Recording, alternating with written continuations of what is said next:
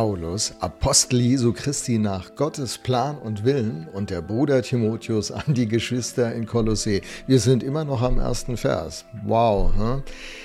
Der Schlüssel hier, wie Paulus in seine Berufung hineinfindet, steht in diesem Text so, nach Gottes Plan und Willen. Das ist der Schlüssel.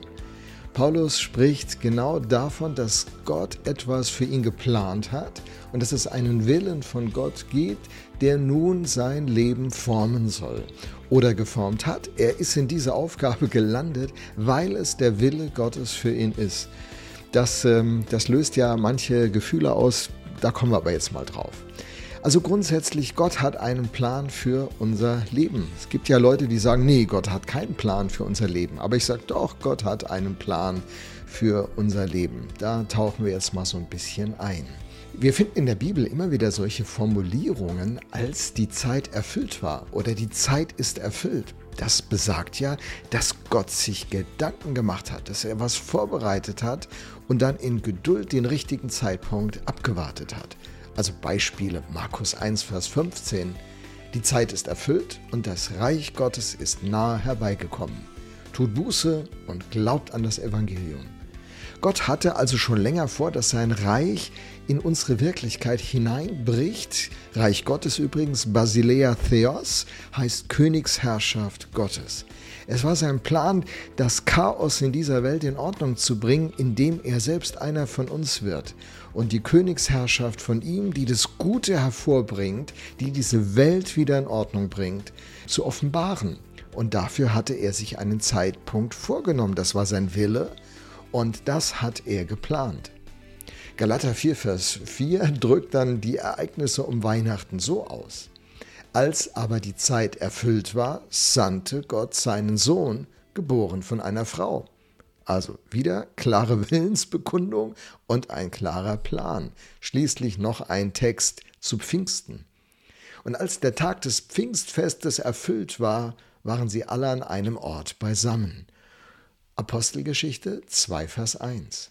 Gott hatte sich vorgenommen, seinen Geist auszugießen und diese Welt wieder auf die Füße zu stellen, indem er durch seine Kirche, erfüllt vom Heiligen Geist, einen Unterschied in diese Welt bringen würde und diese Welt wieder in Ordnung käme. So hat Gott grundsätzlich Ideen für diese Welt und auch konkret für dein und für mein Leben. Woher weiß ich das?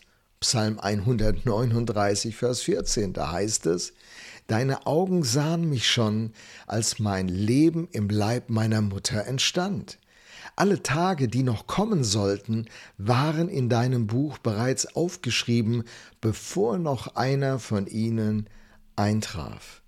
Das, was durch mein Leben passieren soll, ist vorbereitet. Die Frage ist natürlich, in welchen Details, was ist meine Rolle, wie kooperieren wir, aber grundsätzlich halten wir mal fest, Gott hat einen Plan für unser Leben und sein Wille ist, dass wir in diesem Plan unser Leben entdecken, dass wir diesen Plan erfüllen, diese Berufung erfüllen und so zu einem erfüllten Leben kommen, das sich jeder Mensch wünscht. In Epheser 2, Vers 10, alles nicht Kolosserbrief, aber wir müssen ja den Kontext bedenken. Kontext ist König. Die Botschaft des Kolosserbriefs steht ja im Gesamtzusammenhang der Botschaft der Bibel, die eine große Geschichte erzählt. Epheser 2, Vers 10. Er hat uns durch Jesus Christus dazu erschaffen, das zu tun, was gut und richtig ist. Time out. Gott möchte, dass durch unser Leben das wird und vorangebracht wird, was gut und richtig ist. Die Güte Gottes und die Gerechtigkeit Gottes. Gott möchte durch uns diese Welt auch ein Stück in Ordnung bringen und stellt durch seine Kirche, durch uns Hinweisschilder auf, so soll es sein. Wir sind keine Idealisten. Wir wissen, bis Jesus nicht selbst wiederkommt und alles in Ordnung bringt, wird dieses Chaos nur in gewissem Rahmen geordnet werden können. Da, wo Christen Einfluss nehmen und präsent sind, bewirken sie einen Unterschied. Das ist die, die Aufgabe der Kirche. Das ist deine und meine Aufgabe. Aber so richtig final in Ordnung kommt alles, wenn Jesus wiederkommt. Zurück zu Epheser 2, Vers 10. Der Vers geht weiter.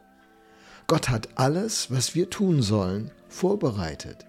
An uns ist es nun, das Vorbereitete auszuführen.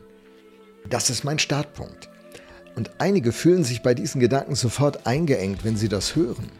Andere aber befreit, motiviert und ermutigt das. Mir geht es zum Beispiel so. Paulus ist nach Gottes Plan und Willen in Bewegung gesetzt worden. Das Abenteuer seines Lebens hat begonnen, weil Gottes Plan ihn in Bewegung setzt. Das ist so genial. Nimmt mir das meine Eigenverantwortung? Nein. Macht Gott jetzt die Dinge an meiner Stelle? Absolut nicht. Mich macht das auch nicht passiv. Genau das Gegenteil passiert. Es aktiviert mich. Mir ist etwas anvertraut, das ich jetzt nun in Entfaltung bringen kann. Ich kann Mühe investieren, die sich lohnt. Das kennt jeder Sportler, Musiker, sprachbegabte Künstler. Da ist ein Talent in Saatgutgröße in einen Menschen hineingelegt. Und weil die Möglichkeit nun in seinem Leben ist, macht seine Mühe auch Sinn.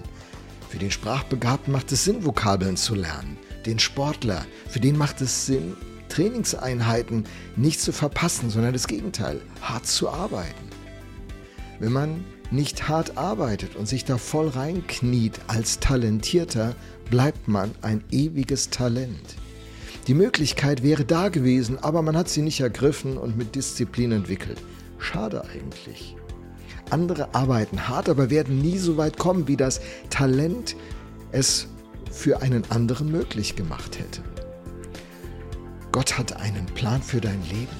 Sein Wille und sein Plan sind gut. Und in das müssen wir mal hineingehen. Denn das war der Turbolader, der Paulus überhaupt erst auf diesen Weg gebracht hat, der nachher diesen Kolosserbrief ermöglicht hat. Wie sieht der Weg aus? Da werden wir morgen weiterdenken.